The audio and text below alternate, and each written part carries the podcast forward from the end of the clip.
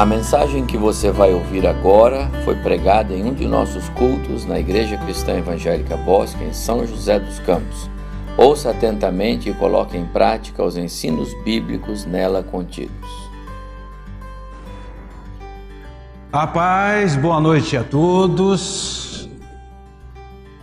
Prazer grande voltar aqui. Última vez que nós tivemos aqui foi no culto de gratidão a Deus, é, pelo musical que a gente fez e a convite da Egliane, nós viemos aqui com o nosso grupo, né?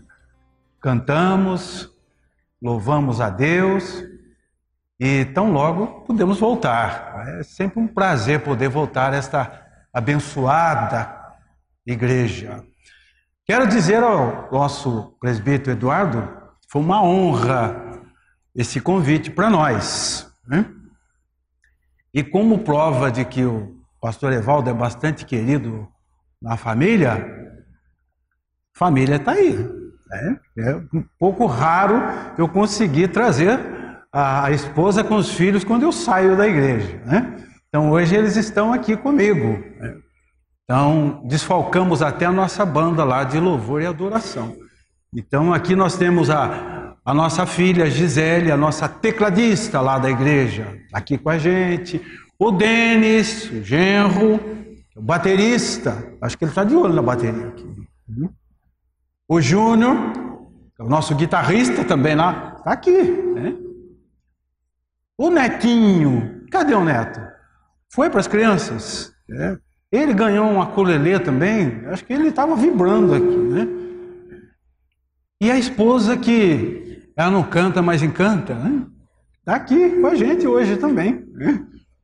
E hoje vai ser uma oportunidade para eu poder dizer aos irmãos que oraram por ela durante tanto tempo, alguns até têm levantado de manhã para orar. A gente recebe essas notícias lá, né? Então eu quero dizer a vocês que o tratamento dela vai indo muito bem. E vocês que oraram por ela, Hoje vou ter oportunidade, então, até de dar um abraço nela. Mas, meu querido Eduardo, tudo isso é bônus. Mas agora chegou na hora do ônus. Né? O que pregar num momento tão especial como esse, quando a igreja toda que tem um carinho pelo pastor, né? então faz um culto de gratidão, que pregar o que falar. Deus tocou o meu coração para usar uma palavra que postei na página do meu Facebook algum tempo atrás, fazendo algumas aplicações na vida do pastor, na vida da igreja. E o tema para esta mensagem seria pastores acendedores de lampiões de esperança. Eu quero crer que o pastor dessa igreja tem sido um excelente acendedor de lampiões de esperança. E para a introdução desta mensagem, eu estou usando o Evangelho de Mateus, capítulo 12, versículo 20, quando Jesus disse: Não esmagará a cana quebrada e nem apagará a torcida que fumega. Mas o que era uma torcida fumegando? Evidentemente que Jesus não estava se referindo a uma torcida de futebol, né? do São Paulo, do Palmeiras, fumegando de ódio porque perdeu, né? perdeu o campeonato. Torcida era um pavio, um paviozinho de corda que ficava numa candeia para acender a candeia abastecida com um azeite. Então era aquela luzinha fraquinha, fumegando, fumegando. Jesus chegou até usar essa metáfora em Mateus 5,14, dizendo: ninguém acende uma candeia, coloca debaixo de um alqueire, mas um velador para iluminar toda a casa. Era uma luzinha bruxuleante, fraquinha, de pavio. Então poderia ser um pavio de lampião um pavio de lamparina, um pavio de vela, talvez, mas que produzisse luz. Agora, se me permite, vamos abrir uma pequena pausa para um momento de saudosismo. Momento assim, vamos dizer, de dinossauriano, né? Jurassic Park para moçada. Né? Tempo dos velhos lampiões de gás.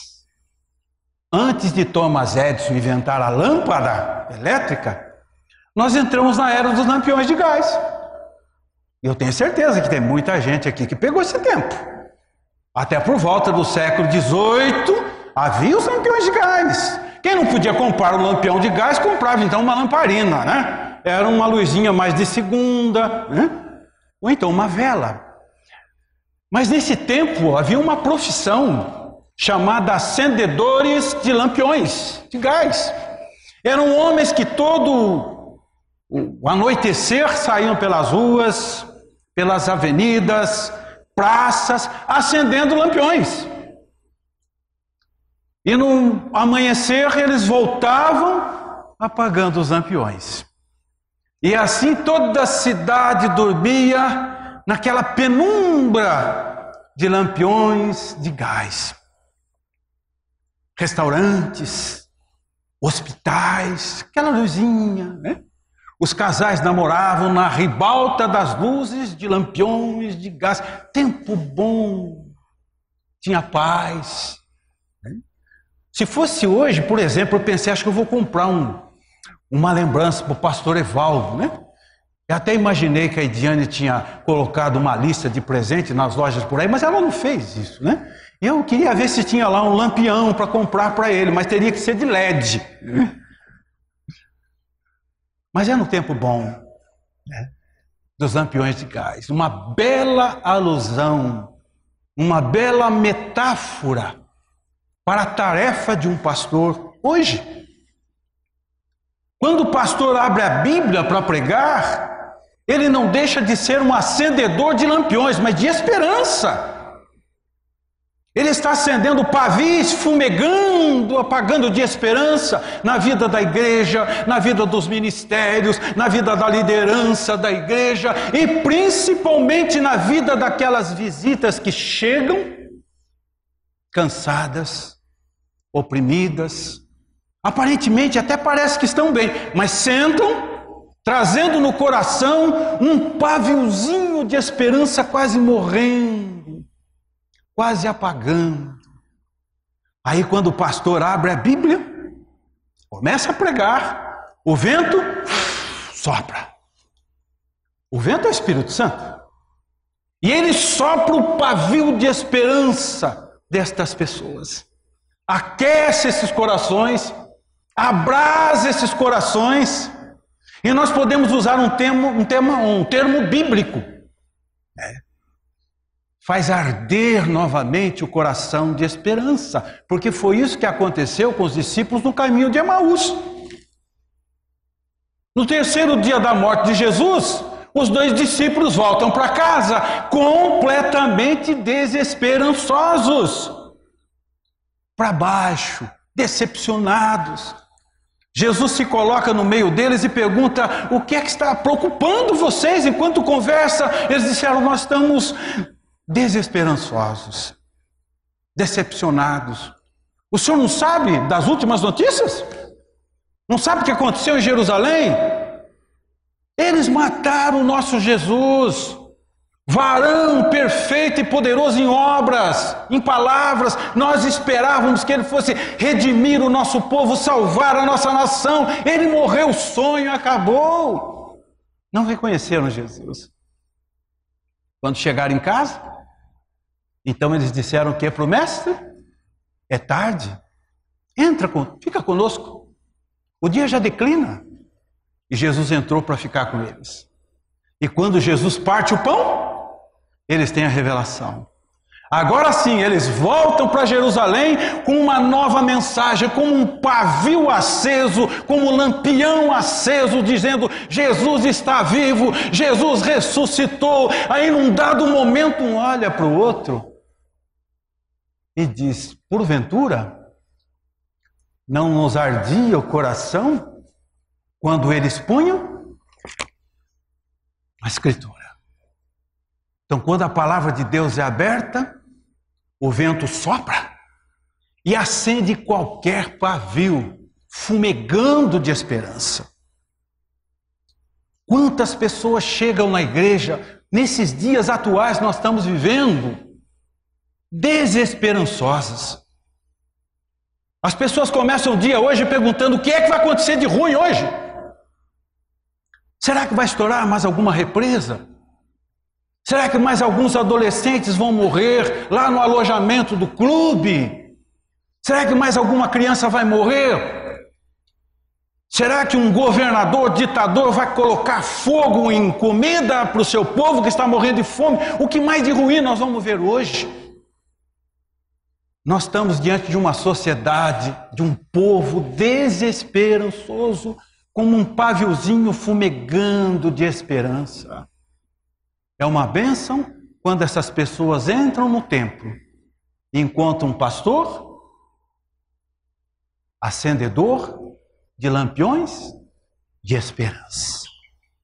Eu gostaria de convidar vocês a lembrar a experiência de uma mulher que há 12 anos ela viveu um paviozinho fumegando de esperança por causa de uma enfermidade sanguínea que ela possuía. A Bíblia diz que ela gastou tudo o que possuía em busca da sua cura sem resultado. Só o fato dela ouvir que Jesus estava curando, Jesus estava ensinando, Jesus estava libertando, só o fato de ouvir esta mensagem acendeu o seu paviozinho fumegante e ela correu até Jesus, tocou a hora da veste e foi curada. Vamos lembrar isto no Evangelho de Marcos, capítulo 5, versículos de 25 a 34. Marcos capítulo 5, versículos de, 30, de 25 a 34. Aconteceu que certa mulher que havia 12 anos vinha sofrendo de uma hemorragia e muito padecer a mão de vários médicos, tendo despedido tudo quanto possuía, sem contudo nada aproveitar, antes, pelo contrário, indo a pior. Tendo ouvido a fama de Jesus, vindo por trás dele, por entre a multidão tocou-lhe a veste. Porque dizia: Se eu apenas lhe tocar as vestes, ficarei curada. E logo lhe estancou a hemorragia e sentiu no corpo estar curada do seu flagelo. Jesus, reconhecendo imediatamente que dele saíra poder, virando-se no meio da multidão, perguntou: Quem me tocou nas vestes? Responderam-lhe os seus discípulos: Vês que a multidão te aperta e dizes: Quem me tocou? Ele, porém, olhava ao redor para ver quem fizera isto. Então a mulher, atemorizada e temendo, côncia do que nela se operara, veio, prostrou-se diante dele e declarou-lhe toda a verdade. E ele lhe disse: Filha, a tua fé te salvou, vai-te em paz e fica livre do teu mal. Pergunto aos irmãos: quem teria levado essa notícia até a tenda desta mulher? Como foi que essa mulher soube que Jesus estava na cidade, curando as pessoas, dando esperança para as pessoas? E aqui aparece mais um personagem oculto na Bíblia. Eu gosto demais dos personagens ocultos na Bíblia, sabem por quê? Porque esses personagens ocultos nos desafia, nos faz lembrar que poderia ser você, eu, nós. Deus usou alguém para ir até a casa daquela mulher que estava com seu paviozinho, paviozinho apagado de esperança, para acender o seu pavio, para que ela pudesse ir até Jesus, encontrar a sua cura. E eu gostaria de destacar algumas breves lições com os irmãos sobre a importância de sermos acendedores de lampiões de esperança. Primeiro, Jesus disse: Eu sou a luz do mundo. Depois ele olhou para os seus discípulos e disse: Vós sois a luz do mundo. Brilhe a vossa luz diante dos homens. Essa igreja, com certeza, deve ser uma igreja da luz, de acendedores de lampiões. Deus então usou alguém, você e eu, pastor dessa igreja, para acender o pavio da fé, o pavio da esperança daquela mulher, para que ela pudesse realizar o seu sonho. E qual era o sonho daquela mulher? Era o sonho de toda pessoa enferma. O sonho daquela mulher era ser curada. Gastou todos os seus recursos para isto. Mas para ser curada, ela teve que tomar uma atitude. É o que nós chamamos de inspiração e transpiração. Observe, por exemplo, o versículo 28. Versículo 28 ah, diz assim: é, Se eu for e ter com ele, né, tocar a sua veste, eu serei curado. Versículo 20, 28. Aí no versículo 27 ela toma atitude. Ela vai por trás dele, meio da multidão, e toca-lhe a veste. Se ela ficasse apenas nessa inspiração, nessa conjectura, se eu for e ter com ele, tocar a veste, serei curada, será que ela ficaria curada? Isso é inspiração. Isso é desejo, é vontade. Mas nós precisamos ser muito mais transpiração. Para ela ser curada, ela teve que ir à luta. Ela teve que enfrentar a multidão, ela teve que enfrentar obstáculos, teve que enfrentar desafios. Se ela ficasse em casa sonhando, se eu for tocar, ela não seria curada. Eu costumo dizer que a casa de Deus é um lugar onde sonhos se realizam, mas nós precisamos de atitude, precisamos ir à luta, nós temos que orar mais, nós temos que buscar mais, nós não podemos ficar naquela posição, como disse alguém um dia, do crente seis horas, né? Seis horas por mim, seis horas por mim, mas ele não vai à luta. Não vai à luta. Quantos sonhos não se realizam? Por falta de atitude, por falta de luta, de oração mesmo, de perseverança. Né? E nós podemos aprender até mesmo com uma história. Né?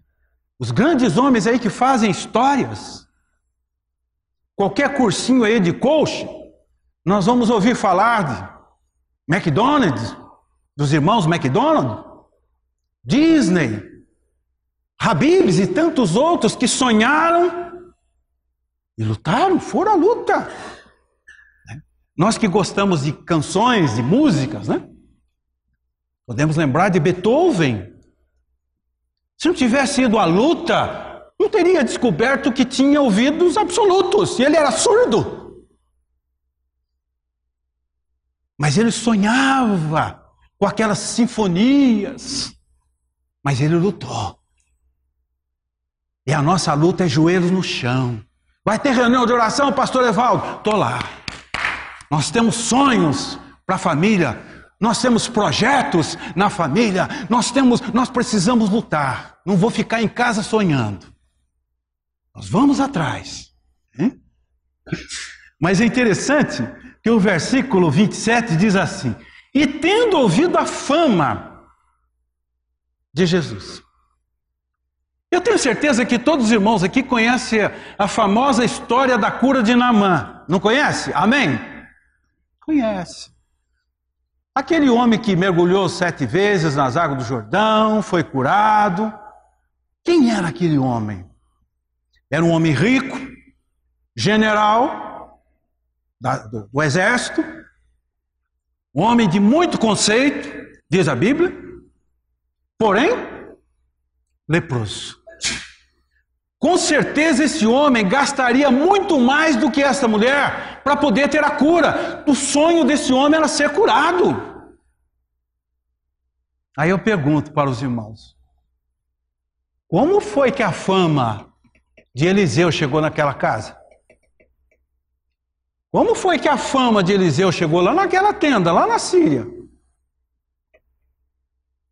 Será que tinha algum paviozinho, algum lampiãozinho ali solto naquela casa? Perdido ali? Nos corredores daquela casa? Não é que tinha um lampiãozinho ali? Uma menina escrava, Mas era um lampião aceso, era uma acendedora de lampiões. E de repente ela chega para aquele poderoso Naamã e diz: Oxalá, se meu senhor estivesse lá em Samaria. Lá tem um homem de Deus. Ele não tem nem casa para morar. Quando passa isso nem tem até um quartinho lá que o pessoal fez para ele. Mas quando aquele homem abre a boca para orar, para falar de Deus, o vento sopra. E Deus faz milagre. Aquela menina acendeu pavio na fé de Naamã. E Naamã então chama a esposa e diz: prepara os camelos, prepara a bagagem, eu vou em busca do meu sonho. E ele vai ao encontro de Eliseu, um homem simples, calvo, hum? pobre, mas era um acendedor de lampiões nato. Vamos abrir um outro parênteses aqui. Como é que geralmente os irmãos costumam evangelizar aqui na igreja? Não é convidando as pessoas para vir? Né? Não é assim que a gente faz. As pessoas aflitas, cansadas, oprimidas, então elas começam a desabafar com a gente e tal. Aí a gente espera aquele momento certo, né? E diz assim: você não gostaria de fazer uma visita lá na minha igreja? Não é assim? Aí a pessoa pergunta, mas o que que tem lá? Será que tem stand-up? Né? Que um dia quase que parou a Dutra aí, o que está acontecendo? É que vem um pastor na igreja aí, ele é stand-up, ele faz stand-up. Né? Não tem stand-up lá. Não tem pirotecnia, não tem show, mas tem um homem de Deus lá, simples, magrinho, mas quando ele abre a palavra e fala, o vento sopra. O vento sopra e acende pavios fumegando, quase apagando. E as pessoas voltam para casa renovadas, como uma luz, para começar mais uma semana. Pastores, acendedores de lampiões, é uma espécie em extinção. Quase que não existem mais. Né? Mas é uma benção, eu ainda posso até ver alguns aqui. Tem o meu colega lá, o Rangel, está com a Maria ali. Pastor Antônio, ele orou, já acendeu o meu lampião aqui. Né? É uma benção. Mas uma outra lição que nós podemos aprender é que Deus usou alguém para acender o pavio da sua fé, para que ela pudesse mostrar a sua convicção de fé para Jesus. Ela estava tão convicta, tão convicta, que ela diz assim: se eu apenas de tocar as vestes, ficarei curado e ponto final. Convicção. E uma das grandes definições de fé que nós encontramos em Hebreus 11:1 diz que a fé é certeza das coisas que se esperam, mas também é convicção. Então, muitas vezes, não basta apenas ter fé, é preciso ter convicção da sua fé,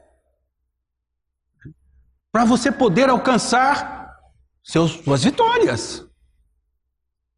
E Paulo, na carta aos Efésios, no capítulo 3, 11 e 12, ele nos apresenta algumas vias, pelo menos três vias, para uma boa convicção de fé.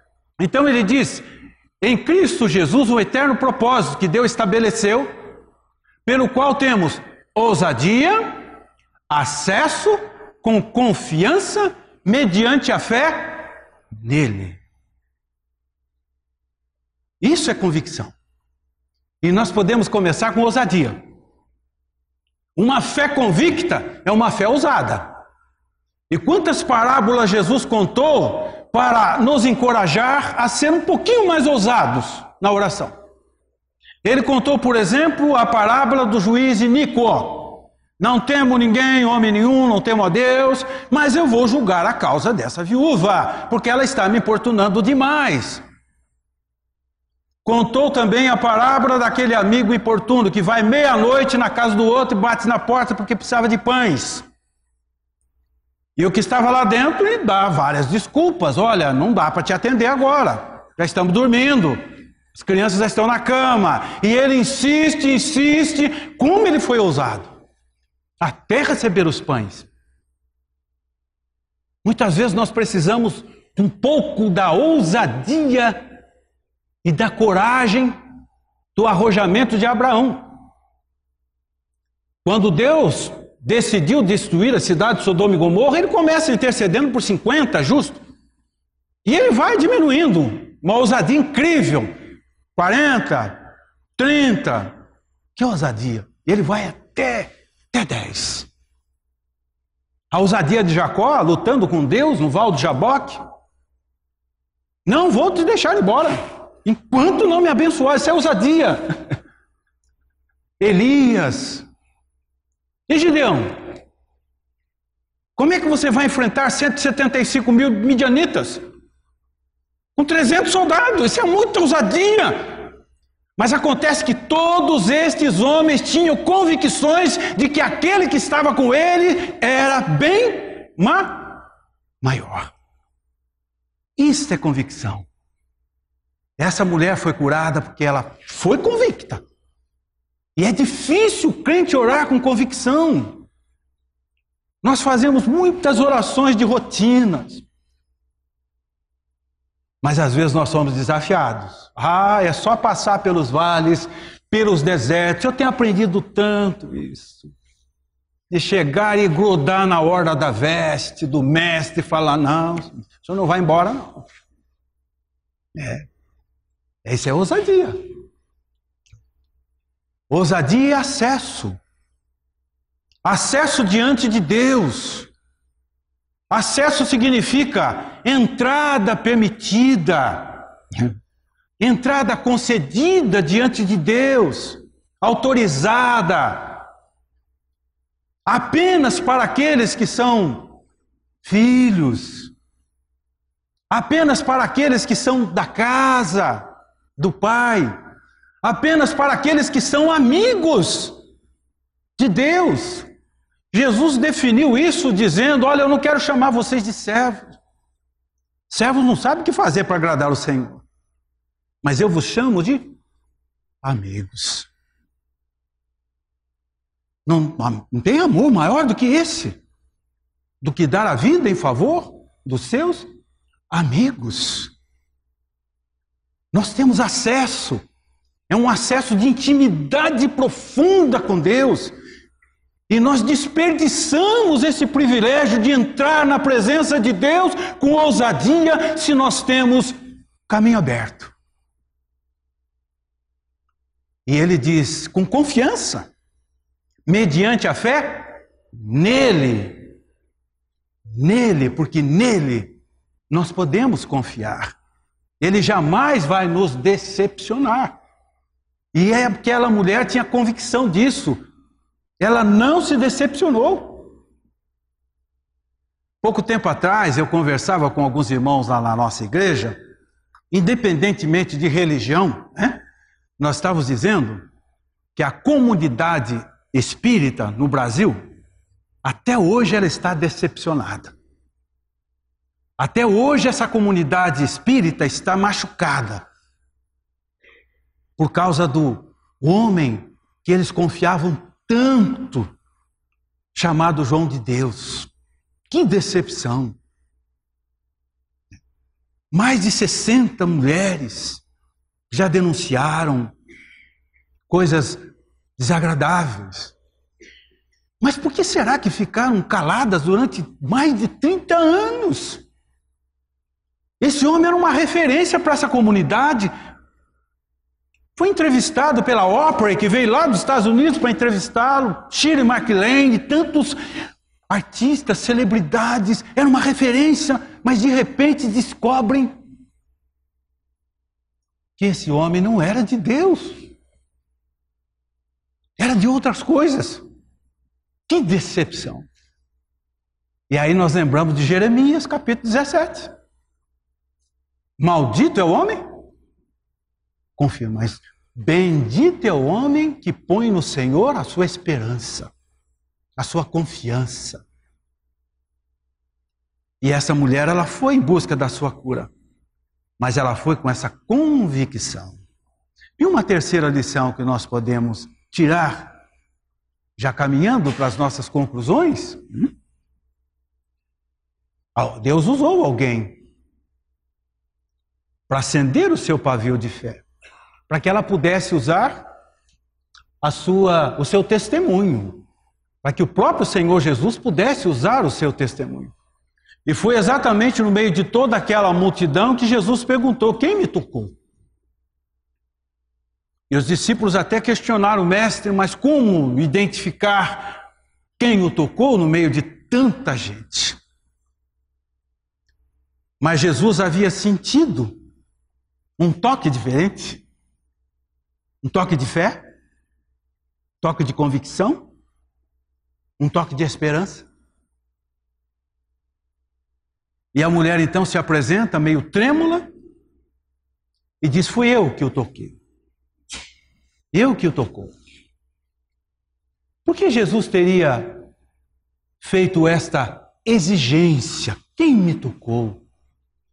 Qual teria sido o propósito dessa indagação de Jesus? Quem me tocou? O propósito de Jesus era usar o testemunho desta mulher no meio daquela multidão, no meio daquele povo. O propósito de Jesus era usar a sua cura, a sua obra, para acender a esperança de toda aquela multidão que estava ali também precisando de ajuda. E todo aquele povo pôde ver naquela mulher agora um lampião aceso. E Jesus disse: Brilha a vossa luz diante dos homens, para que vejam a vossa boa obra e glorifiquem o Pai que está no céu. E ele foi glorificado. E todos puderam dar glória a Deus, através do testemunho daquela mulher, que foi usada como um lampião de esperança para toda aquela multidão que estava ali. Veja o que Jesus pode fazer. Veja, veja o que ele fez na minha vida. Eu fui curado. E ela então se torna um lampião aceso. Toda aquela multidão. E eu termino, concluo esta palavra dizendo que Deus não faz a obra pela metade. A obra de Deus é completa.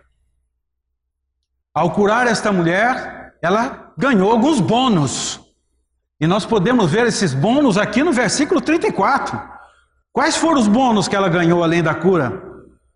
E ele disse: Filha, ela ganhou esse bônus de se tornar uma filha de Deus além da cura. A todos quanto receberam deles o poder de serem feitos filhos de Deus, agora é uma herdeira também do reino. A obra de Deus não é pela metade. Depois, em seguida, Jesus disse: A tua fé te salvou. Pela graça sois salvos. Isso não vem de vós, é dom de Deus. Você é uma pessoa, uma mulher agraciada.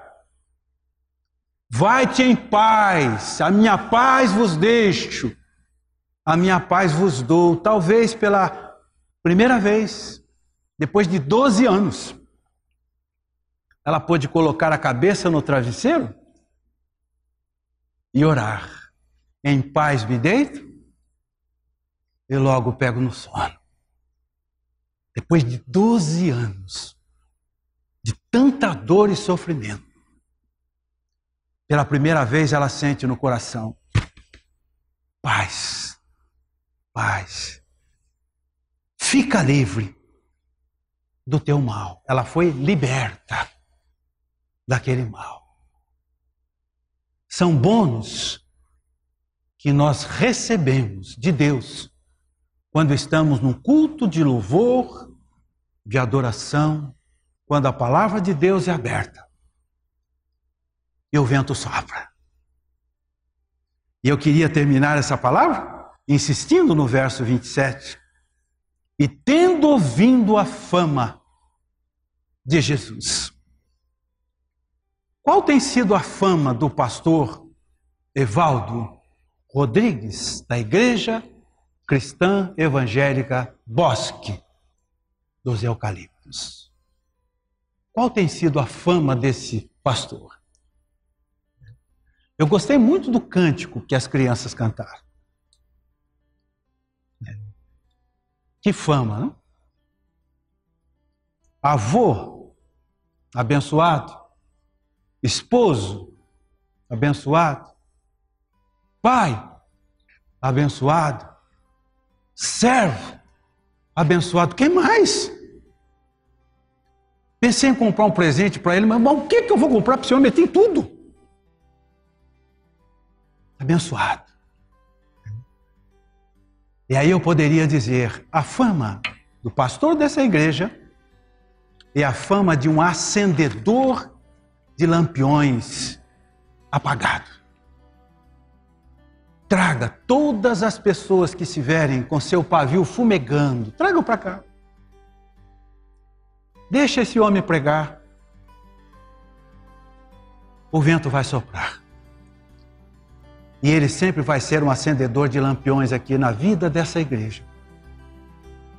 Para que esta igreja seja um grande lampião aceso nesse bairro, nessa cidade. Porque essa é a nossa missão: brilhar, brilhar e brilhar. Que Deus possa abençoar muito a vida do pastor Evaldo e presbítero Eduardo, espero ter atendido a expectativa do irmão. Amém.